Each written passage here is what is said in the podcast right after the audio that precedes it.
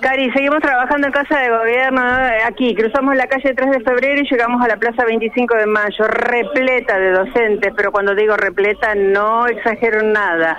Hay que decir que llegaron los docentes estatales caminando, como ya lo adelantaron nuestros compañeros, por calle San Jerónimo y los privados por calle San Martín, desde el monumento al docente. Confluyeron en esta plaza y realmente hay que decir que explota la cantidad de maestros que llegaron desde distintas partes de la provincia. Si te parece, vamos a escuchar al secretario general de AMSAFEA, Rodrigo Alonso, que en instantes previos al ingreso a, esta plaza 25 de mayo tomó contacto con la prensa y nos dijo lo siguiente donde vamos a definir los pasos a seguir. Está claro que si el gobierno no nos quiere escuchar en el ámbito paritario, nos va a seguir escuchando en la calle con un plan de lucha y con más movilizaciones en toda la provincia. El gobernador pidió comprensión ante la situación que se vive. Nosotros no necesitamos comprensión, lo que necesitamos es una solución efectiva a los problemas que tenemos. Lo que estamos solicitando es un incremento salarial. La provincia de Santa Fe tiene recursos para otorgar un aumento a todas las trabajadoras y a todos los trabajadores de la educación. La provincia de Santa Fe tiene que convocar al ámbito paritario para discutir las políticas educativas, para discutir las condiciones de trabajo. Es una vergüenza que están llevando adelante ajustes en la modalidad eh, de adultos.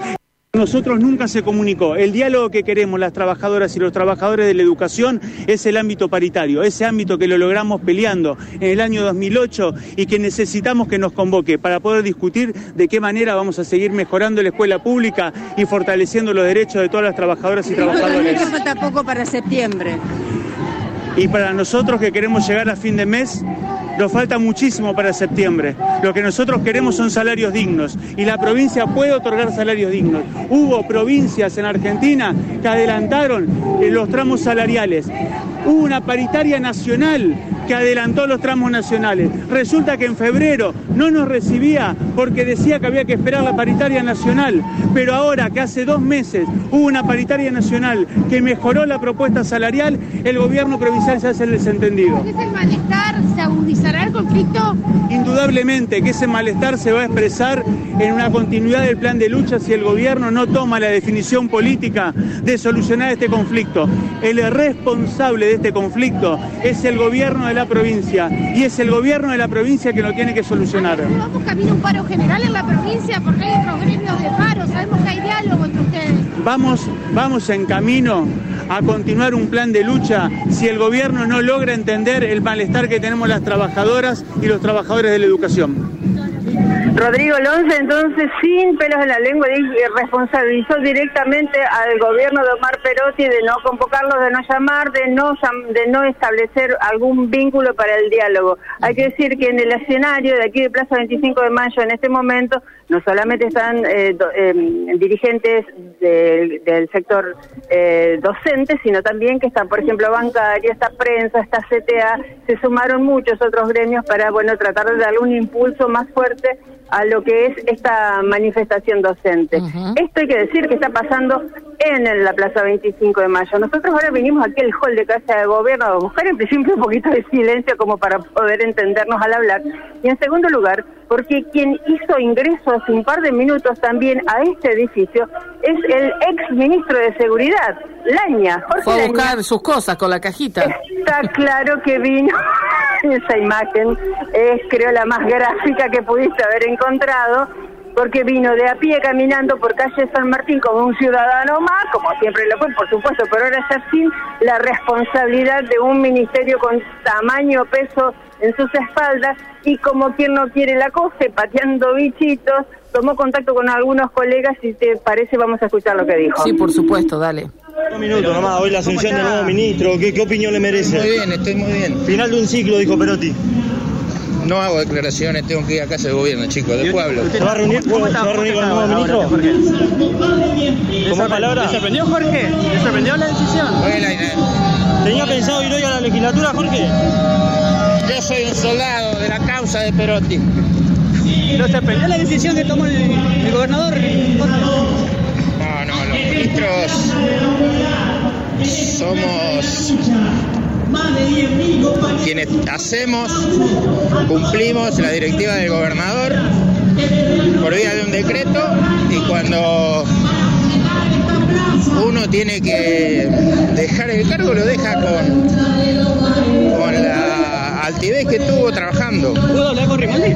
Yo puse todo y ojalá este, una buena gestión el comisario Rimaldi. Jorge, ¿lo, lo le pidieron la renuncia o renunció usted? No, renuncié. ¿Renunció? ¿Le, le- le sorprendió que lo acompañe Milce? No, no tengo opinión, la verdad que no. ¿Cómo, Yo, cómo, ves- cómo vio su gestión o cómo la califica? no, yo no tengo que calificar nada. Yo puse todo mi empeño en el trabajo, en un tema complejo. Y siempre digo, ojalá las fuerzas políticas este, se pongan de acuerdo en que esto es un tema de Estado y que la sociedad necesita respuestas de todo el arco político, más allá de la responsabilidad de cada uno. Ayer se hicieron varios allanamientos en Rosario. ¿Tuvo, ¿Cree que tuvo algo que ver eso? No, no, no opino de eso porque son cuestiones judiciales y policiales. ¿Puedo hablar con Rimaldi, Jorge? No, todavía no. Pero seguramente, seguramente sí. Bueno, sí, tuvo algunas definiciones, ¿no? Al principio no quería hablar, pero después No se quiso. largó algunas cosas. Sí, es soldadito Sí. o soldado, para mejor decir, de- del gobernador Perotti. Y bueno, con eso se entiende, por supuesto que estuvo al, este, a las órdenes de- del mismísimo Perotti, al menos hasta la tarde de ayer. No quiso hacer declaraciones sobre los, los allanamientos y tampoco quiso calificar su gestión, que bueno, sobre todo cuando todo está tan candente y tan fresco, sería bastante, bastante complejo. Lo cierto es que está aquí en alguno de los pisos, probablemente en la sede de- del Ministerio de Gobierno, entiendo, puede ser, este, y en algún momento, bueno, saldrá. Ya no creo que lo haga por la explanada, habida cuenta que está Sí, sí. semejante movida, pero bueno, ya pondrá fin a su gestión y a su paso, al menos por ahora, este, dentro del gobierno de Omar Perotti, hasta ayer el ministro Laña. Excelente trabajo, Gaby. Una sola cosa te quería consultar respecto de ANSAFE. ¿Se dijo Sí. algo cómo continúa el plan de lucha o cómo continúa en todo caso eh, la, la convocatoria a una nueva medida de fuerza? Desde SADOP decían que la semana que viene lo van a estar Sí. definiendo con asambleas. ¿Qué va a pasar en ANSAFE?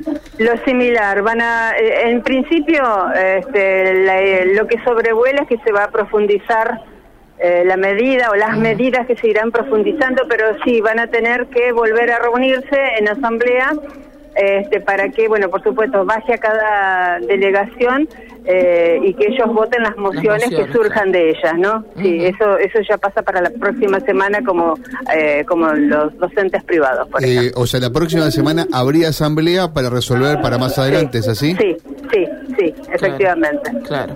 Bien, mucho malestar, ¿eh? Sí, Mucho, sí. mucho, mucho malestar. Se nota con las presencias, además, ¿no? Claro. Sí, y además este, no descartan aunar fuerzas con otros gremios, eso ya lo dijeron también.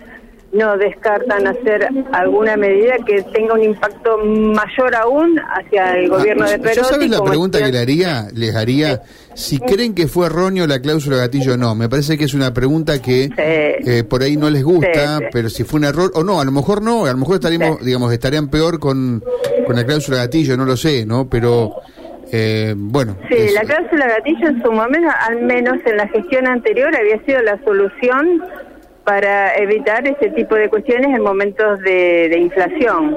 Sí, también hay Sí, que bueno, decir que no era, no es lo mismo la realidad que había en, en febrero, marzo, cuando se discutía Claro. esto, porque recuerdo que cuando ahí le preguntábamos sobre esta cláusula de revisión, tenía muchas más expectativas porque decían, te sentás a una mesa, discutís y podés lograr incluso algún punto más que lo que te da la inflación. Con la cláusula gatillo era siempre un mes posterior y era hasta el tope de la inflación que marcaba la inflación. Pero bueno, ahora la realidad cambió y cambió tanto que nos pasó por encima. Pero, Cari, hay que sentarse en una mesa a discutir. Si no son convocados, no existe el diálogo. Ah, no, claro. No existe negociación. Claro, claro. No existe, no existe fin de mes, ni planilla complementaria, ni porcentaje, no existe nada de eso. Pero vos lo escuchaste porque estabas ahí al propio gobernador donde dice nosotros vamos a cumplir con nuestra palabra, Sí. nosotros vamos a defender esto de que el salario no pierda eh, frente a la inflación y demás, pero bueno, eh, Cerrado, con, con los sí. tiempos que ellos impusieron en un comienzo, sí. Sí, efectivamente. Hasta ahora es un diálogo de sordos. Son compartimientos estancos que no se comunican y bueno, eh, así estamos, con una plaza llena eh, y bueno, con Bueno, la eh, postura a del veces gobernador. eso de no se comunican, Gaby, eh, pasa en lo oficial. Oh, pero sí, por lo bajo sí. siempre hay contacto, Claro. ¿no? O sea, seguramente Por eso te dicen el están hablando y están viendo qué, qué salida le pueden encontrar a esto. Y sí, sí, sí, claro que sí. Bueno, Gaby, muchas gracias, ¿eh?